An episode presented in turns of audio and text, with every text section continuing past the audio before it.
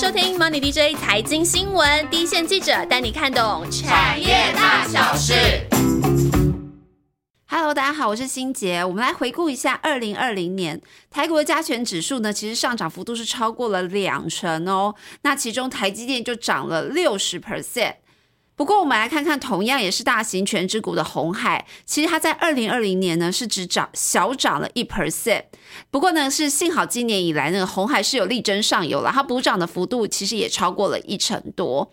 那刚我们谈到去年台积电就涨了六成嘛，那这红海的创办人郭台铭，我相信他也不是没有放在心上啦。他之前出席公开活动的时候，他就还特别提说，台积电是护国神山，在台湾呢是不能只有一座护国神山。可能是在暗示什么，而且还特别提哦，红海未来要集团的转型升级，虽然不一定可以赶上台积电，它但是他希望可以看到台积电的方向盘。那究竟红海现在看到台积电的方向盘是什么呢？我们今天就要请跑红海的记者以中来跟大家聊一聊。Hello。海以中，那个红海最近被最多就是讨论最多的就是他要切入电动车这一块，没错，对，而且他还成立了一个叫 M I H 的平台。那我们想问的就是说，这就是红海掌握到的方向盘了吗？呃呃，我觉得应该。呃，我觉得中长期来看的话是，是它很大的一个，就是他们现在很大的一个方向。嗯红海还针对这个平台做了一个很巧妙的比喻，他就说他要做有别于特斯拉所代表的 iOS 阵营，把特斯拉比喻为苹果。他说他要成为电动车的 Android 系统。其实听起来我们会觉得有点懂，但好像又不是很懂。以中就给大家好好解释一下，他到底在在讲什么，这平台要做什么。好，那在讲这平台之前呢，我想先跟大家讲一下，其实红海啊，给大家过去给大家印象，其实它就是电子产品的组装的代工厂嘛，对，没错。那其实以全球的电子制造服务，然后也就是 EMS 的份额来看呢，因为我们从那个 PC 啊、平板啊，到大家现在人手一只的 iPhone，对，其实都有很高的比重呢，是来自红海嘛。对。那现在红海的它的 EMS 的市占率大概有四成这么高，这就是全球最大，就是最大的。对，那这件事呢，要怎么连接到红海现在要做的那个电动车呢？对，这是大家想问的。我们现在我们可以把那个电动车拆解来看哦。嗯，其实相较于传统汽车的构成啊，呃，传统汽车主要是用那个像燃油对燃油引擎啊、燃料系统啊，对，然后以及从这些核心所展开一些很周边的零件。不过到了电动车呢，它其实是用电池。然后一些驱动系统来让这个，主要是电力了。对，让让用电来让这整个车子动起来。所以过去呢，传统汽车其他机械的参与会比较多，然后到到电动车时代呢，这部分就会少降低很多。那取而代之的是什么？其实就是那些大量的电子零组件来控制这个电动车的运作。没错，然后它就会像有点像是 PC 一样。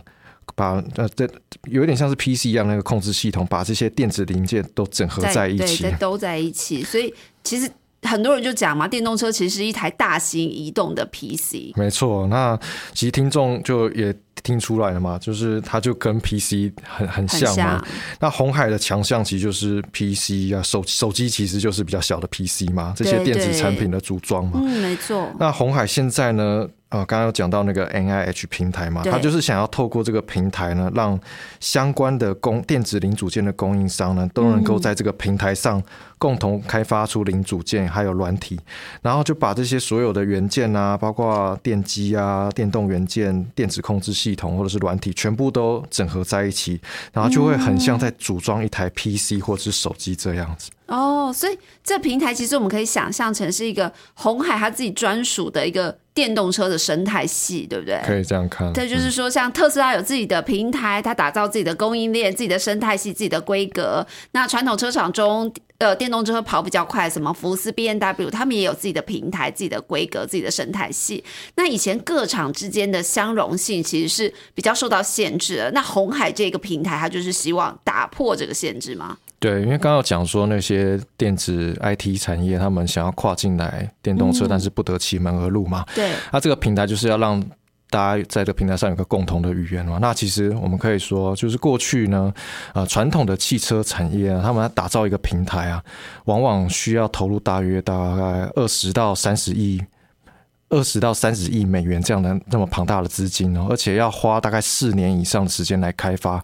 那现在的的电动车呢，让这个 ICT 产业能够介入的空间就变得很多了嘛。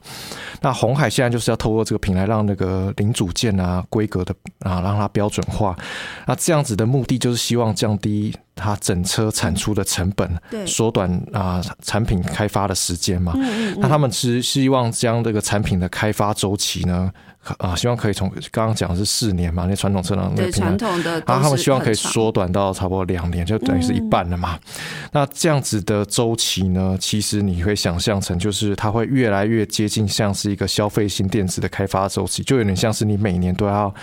买一每一两年就推出一个，你每一年都会去就就会有那个手机的发表嘛，就有点像是那种手机发表、PC 发表的那些周期。嗯嗯，所以它以后电动车可能就是那种一两年，我可能就会有新的一套系统、新的一个比较新的规格出来，让大家很有期待，觉得哎，电动车市场是很蓬勃。但比较好奇是说，就红海这个规划其实是蛮宏观的，所以后续其实大家也会很期待。但是大家想知道的是说，红海以前在手机市场，我们都觉得它比较是 EMS。代工制造这一块，可他这一次跳脱了，他打脱打造的是一个平台，那他到底有哪些特质？那这些特质，这个平台跟他以前制造有什么连接？能不能够成功？这些都是大家想问的。好，我这边可以归纳几个优势哦。其实刚刚有讲说它是全球最大的 EMS 厂嘛。对。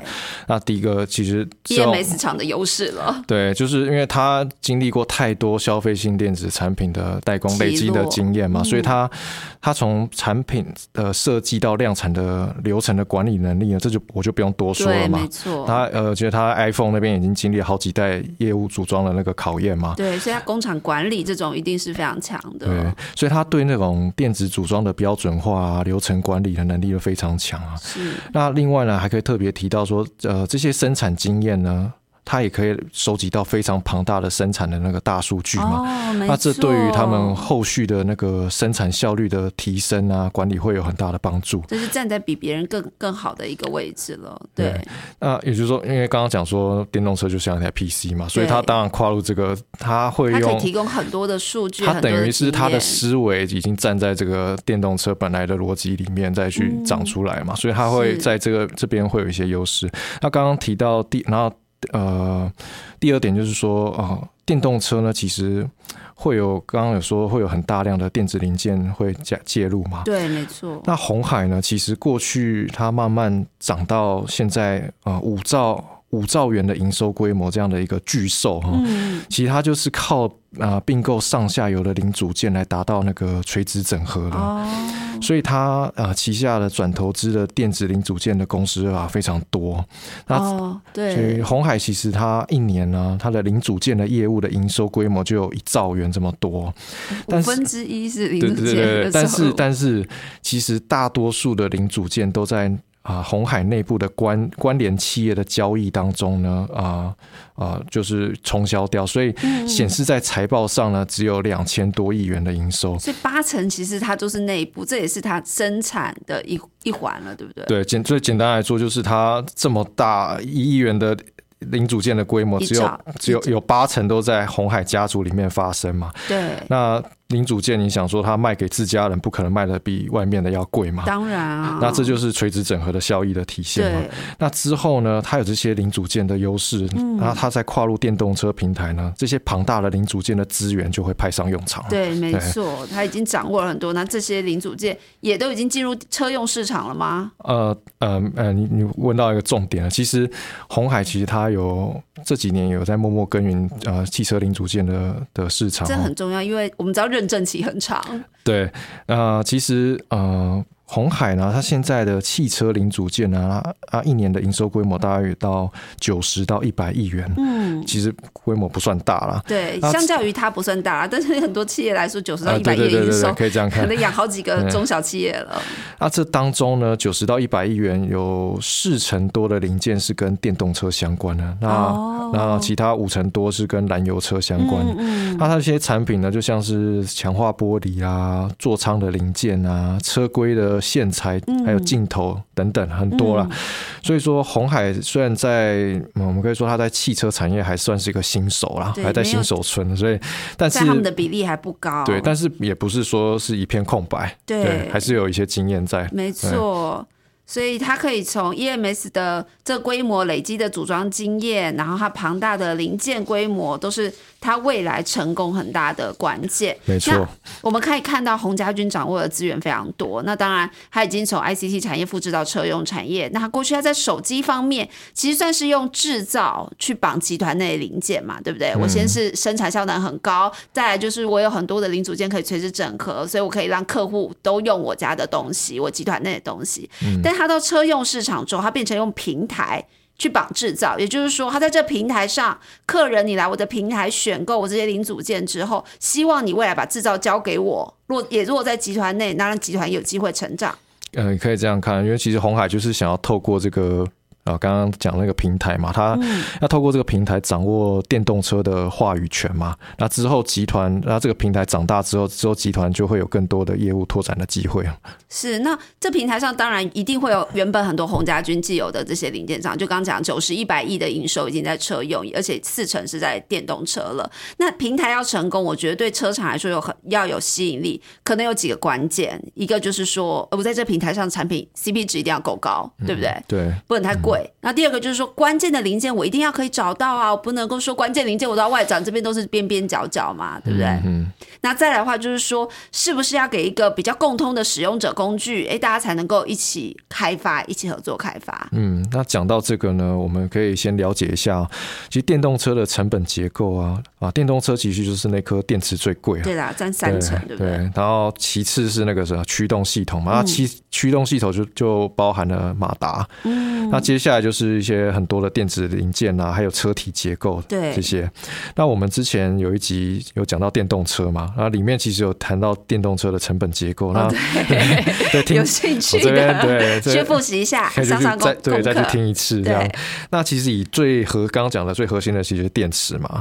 那红海目前其实是有跟那个宁德时代，对，还有美国的 SES 这个厂商来有合作开发，都是大厂，对，有开发那个固态电池。嗯，那之后呢，它也这个电池也会结合红海的那个云端 AI 的电池管理系统，它就帮它做运算，让那个电池的续航力提升嘛。所以红海自己有一套他自己独创的对管理系统了。那红海那其实红海之前有有提供，目前有加入那个。N I H 平台的那个相关的供应伙伴啊，就有两百多家这么多嘛。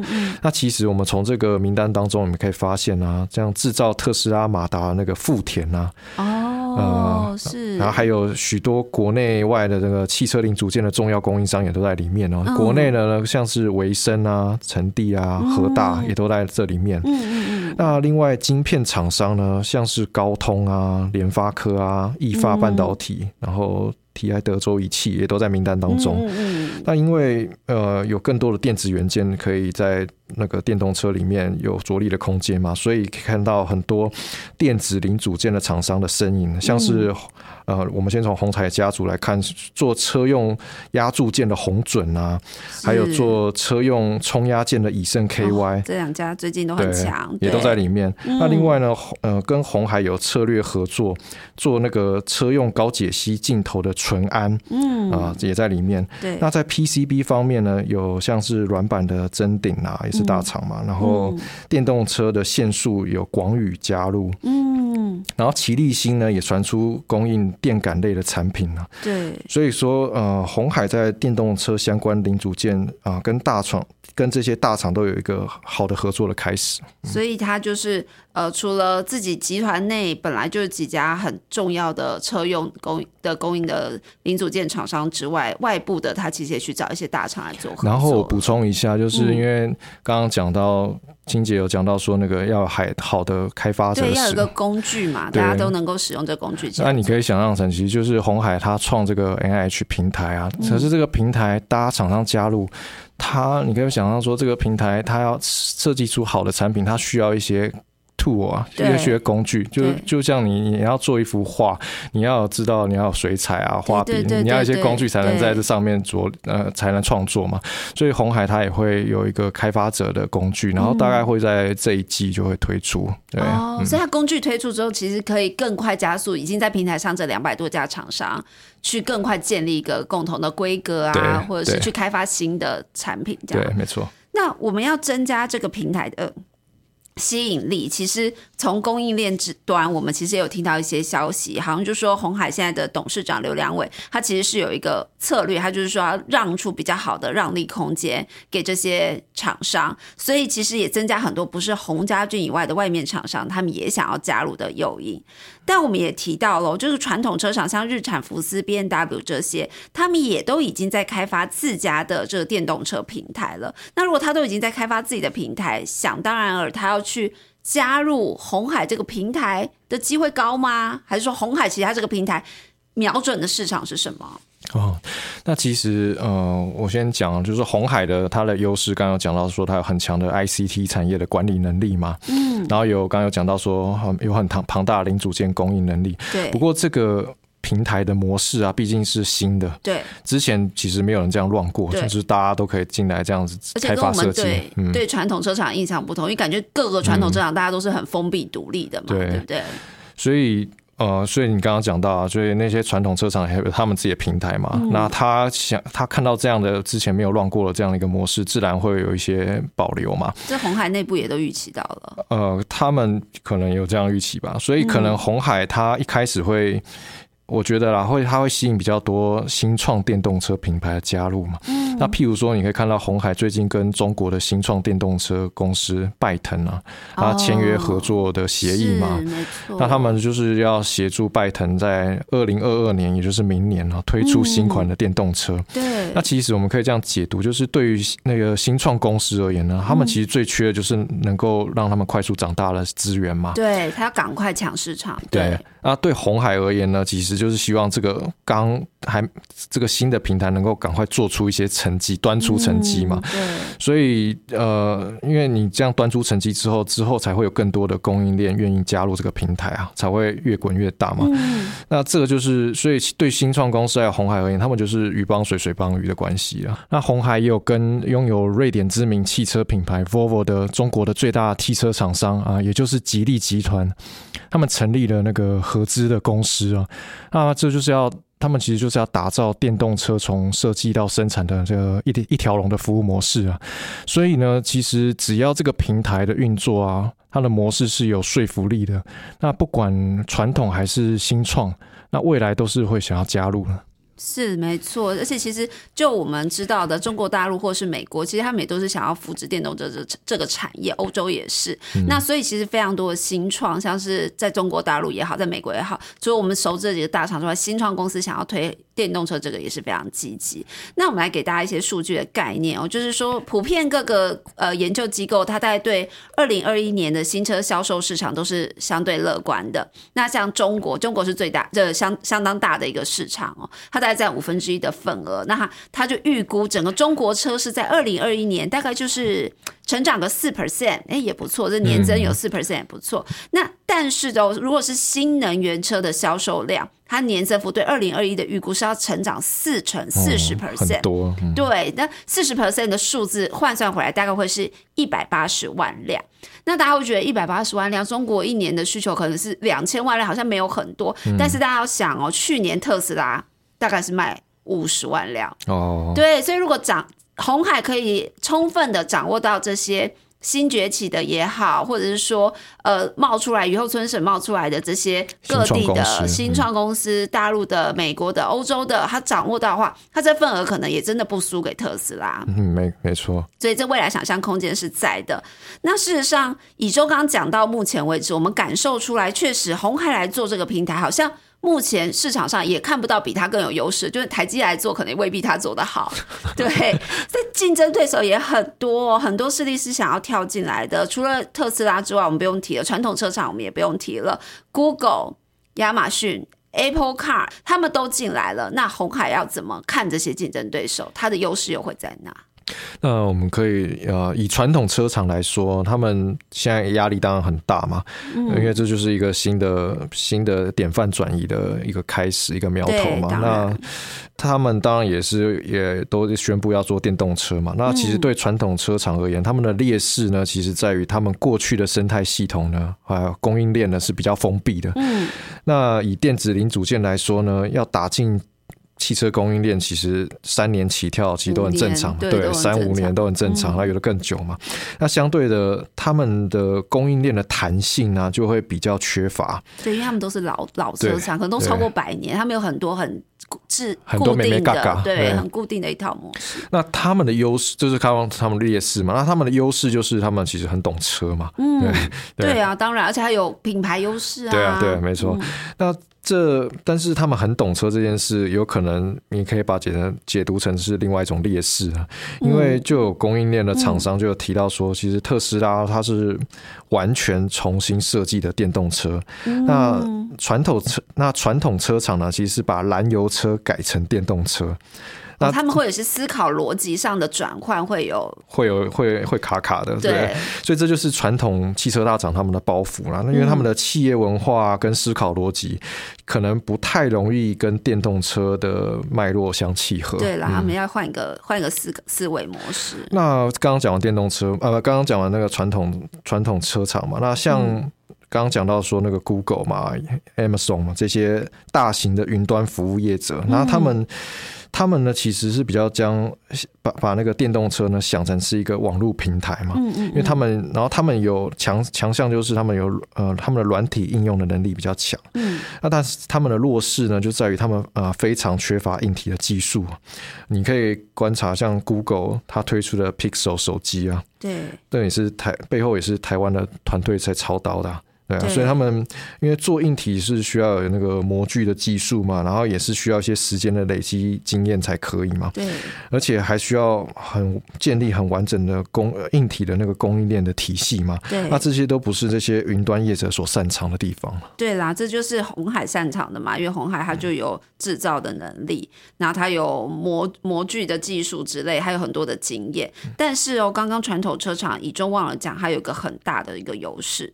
就是说，他们有非常非常多的使用者经验，嗯，而你要制造一台车，你一定是要有非常多的使用者经验跟这些数据，才能去调整它车内的系统啊。这也就是刚刚提到为什么 Apple Car 去搞找现代嘛，因为它需要一个车厂曾经有经验的人去帮他做调整。嗯，那红海怎么面对？那其实红海它累积三十年以上的那个硬体制造的技术嘛，跟能力。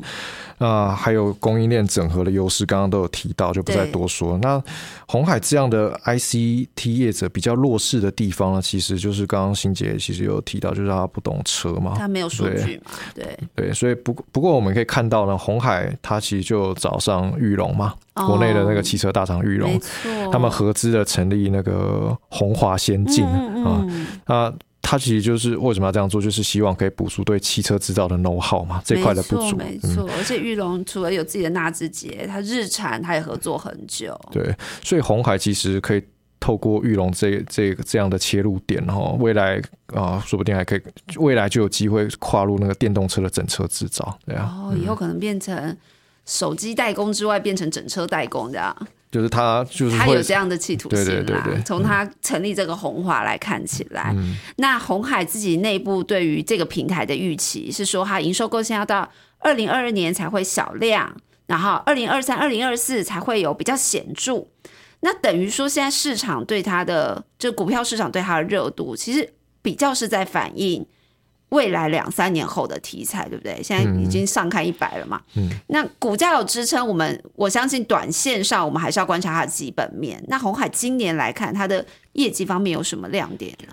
哦，对啊，因为刚刚讲那个 N I H 平台嘛，跟它的相关的营收贡献，其实是到二零二二年才会有小量嘛，然后到二零二三到二零二四才会有比较显著的贡献。等于说现在是呃，虽然是呃，我们可以。等于说现在是还是要回归到它的那个本来的业务了。对，那我们可以观察红海，其实呃这几年的营收的成长会比较平缓嘛。嗯。那其实我们可以观察它税后净利其实有略微的下滑。嗯。那所以它去年只涨了一趴。对。不过反不过也可以发现它的财报里面，它的红红海它的研发费用啊，其实是一直在增加了。那为了这个车用平台嘛？啊，不止哦，就是其实因为。现在的 PC 啊，智慧型手机的产业已经是饱和的状态了。对，所以红海，呃，红海它现在其实有三成的营收，至少三成的营收来自 iPhone 的组装嘛。嗯嗯那现在市场需求可能没有以前那么爆炸性的成长嘛。对。那再加上还有红色的供应链，像是立讯的崛起嘛。那这些厂商呢？呃，这些做红色供应链，他们厂商背后都有中国政府的大力的补贴嘛？对，他其实可以亏钱跟你玩啊。对，对你，机器也都不用折旧，对你很难不受到影响啦。所以红海在面面临这些外在环境的变化的压力啊，每年增加那些刚刚讲的研发资源的投入啊，就是投入像是什么电动车啊、机器人啊、智慧医疗这些比较有门槛，然后未来成长潜力又大的产业。对，就要起飞，而且未来市场要够。大饼要够大，对，而且红色光源也比较不容易在在短时间追上。是，不过刚刚提到的那个电动车哦，其实或是红海台面下布局的那些新产业，呃，短期刚刚讲说都不会有什么明显的贡献嘛。对啦，那最近它股价比较强势的话，除了反映那个 iPhone 新机出货旺季之外，其实我觉得很大。部分在反映电动车的题材嘛，因为市场认为说红海它现在在电动车领域很积极的跨入嘛，对，然后又有那么多的联盟伙伴加入，一一直在公布嘛，所以就会给愿意给红海比较稍微比较高的本益比啦。嗯，那回归到基本面的话，我们还是要务实的面对今年还没有电动车贡献的红海的财报。对，那我认为呢，今年的红海基本面的观察重点就是。红海它能不能够做到它的合并毛利率从六趴提升到七趴这件事情？那这是那个新任的董事长刘阳伟自己公开承诺的目标吗？给的一个目标这么明确，就是他给给的这个给对啊，他说所以说呃，如果。能够提升到七 percent 的话，它会对那个红海的财报有很大的提升作用。是，我觉得刘阳伟敢喊哦，要毛利率从六趴提升到七趴这件事情，我想听众可能。要给大家一点想象力哦，就是说提升一个 percent，在一个 EMS 厂来说，一 percent 毛利率是非常不简单，因为它真的是只能从自己生产端去挤毛巾挤出来，你产品报价可能是逐年在看，那更不用说红海它的营收是五兆哦，对，所以一 percent 毛利率对它财务的影响数字是非常大的。对，刚刚讲了它的营收是五兆，那我有估算一下，若是呃其他的财务数字啊条件相同之下呢，红海它的毛利率。啊，增加一个百分点，然后税后净利大概就会增加四百多亿元，嗯，会会增加四成多了。哦，四成，那你看一个毛利率影响多差？那你你换算成 EPS，大概就会增加三块钱。哦，对，这样就比较直观了。是，所以这个差异很大。那这也就是为什么，其实现在我们看到一些分析师啊，对红海对今年的他们对今年红海的财务数字的预估，都存在了蛮蛮大的落差。嗯，我想应该是因为大家在很多人也不敢给到真的给到奇葩的毛利率吧？对。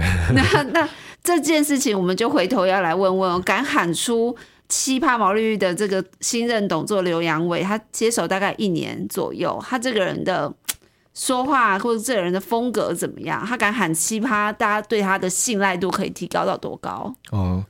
呃，其实他呃，刘阳伟他接任董事长之后呢，其实他每一季都会召开法说会，而且都会给下一季的展望嘛。那这是之前那个郭董郭台铭时代的那个红海是不会发生的事情的。我觉得观众可能比较嗯比较难想象，因为郭董其实是非常保守，虽然他是这么大的集团，其实红红红家军都是一个蛮保守、蛮难抠的公司哦。呃，以前的对红海就是比较。说就是讲白就比较不透明啊。然后对，那刘阳伟上任之后呢，对于他其实对于那个外外外面的沟通啊，对外的沟通变得比较积极了，很愿意跟记者分享他接下来的动作跟想法。对，那所以从去年一整年观察下来呢，其实呃，他提出了一些展望啊，大方向上都有做到啊。所以说财务数字，哎，真的下一季开出来差异不大，这样对，虽然有差异，但是不会到。不会到很大，不会到跌破眼镜，不不不，就是方向上都还算是 OK。所以这次他那么有信心的提出奇葩的毛利率目标呢，然后他当然会有一个官方说法是要。透过企业数位转型嘛，然后持续改善生产效率来达成啊，或者是讲白了，就是要把不赚钱的业务进行一些处理嘛。那这些都很值得再去观察。那你你你个人觉得，红海如果要达成这个奇葩的毛利率，它比较有可能可以做到的做法会是哪些？呃，所以除除了刘安伟的个人特质的 观察之外，其实从红海的目前的业务内容来看呢，我觉得有几个点可以特别留意啊。那第一个是伺服器业务的拓展这件事啊，就是红海其实这几年的伺服器。它主要是帮像 HP、Dell 这些品牌伺服器的厂商来代工嘛。不过伺服器市场其实有另外一块成长力道更强的族群啊，就是像亚马逊啊、微软啊这些云端服务业者，他们他们其实建立了每年都建了非常多资料中心啊。嗯，是。那他将他。它就是将这些云端的空间呢租给企业或者是我你我这些个人用户来使用嘛。我们要我们要把资料上传到云端这件事，所以这块市场所提供的伺服器的需求的成长幅度其实是比较大的。那红海呢，它在资料中心有开多呃啊有开拓更多的客户，所以今年呢会在。呃，云端资料中心这些客户会有比较多的成长。那虽然说伺服器呃它的毛利率没有到奇葩那么高，但是也绝对比那个手机的组装业务要好很多了。哦，所以这个产品组合改善是一个好的开始。了解。那另外一方面呢，还可以观察说，我们前面有提到红海有庞大的零组件的业务嘛？对，就是有很多都内部冲销了。对对对，那内部冲销也是。但也是帮助集团的获利提提升嘛？对，那其实零组件它本身的毛利率其实是远高于那个组装的业务嘛，大约平均大概会有十 percent 左右的毛利率。那这些品有些品相比较好的品相可能会到二十 percent 啊，是。所以这个也是如果今年红海要呃毛利率优化这件事情的话，我们可以去。看观察的一个重点，就是看是伺服器业务的提升，然后去做产品组合调整，或者是说它的内部零组件业务的比例在往上拉升，对，其实都是产品组合的调整啦。对，那其实我们来看红海哦，以前我们大家对红海印象就是它是一个很冲营收规模、很重视要掌握市场份额的一个那种巨兽巨象。那当然，红色供应链这个立讯的崛起，已经变成红海。它如果还想要再持续成长，甚至手机市场停滞，也都让红海如果想要持续成成长，它就是不得不一定要进行一个转型。所以其实很多法人他们也在说啦，就是说，与其说是红海选择了电动车这个新市场，不如说是红海也除了电动车这个市场，我们已经很明显的看到它真的要起飞爆发了之外，它也没有。太多可以去支撑它这个五兆营收再往上推升这么大这么强的一个产业了。嗯，对。那所以在短线上来说，我们其实是要观察红海它今年毛利率是否是不是可以如。公司所说的要如预期的提升一个百分点到七 percent，那相信呢，如果他真的做到了，会很让市场上对他们的转型，那对刘阳伟这个董新任董事长的主事能力会有更加的有信心。那长线来看，当然是要看电动车这个平台它有没有 work 起来嘛。那如果他真的成功在新创车厂打出了一套模式，那连传统车厂都不得不来拜托跟红海合作。那相信将来大家对红海的评价哦就不只是 EPS 的成长，这个给红海的 PE 区间，我相信也不是往过往十甚至好一点十二十三这样子的区间了，是完全不同了。所以我个人也觉得呢，这是一个非常有趣的事情啊。我们可以看到，接下来在两三年内一起见证这个这么大的集团，它是华丽的转身、华丽的变身呢，还是它就？没落了，哎，没有开玩笑的。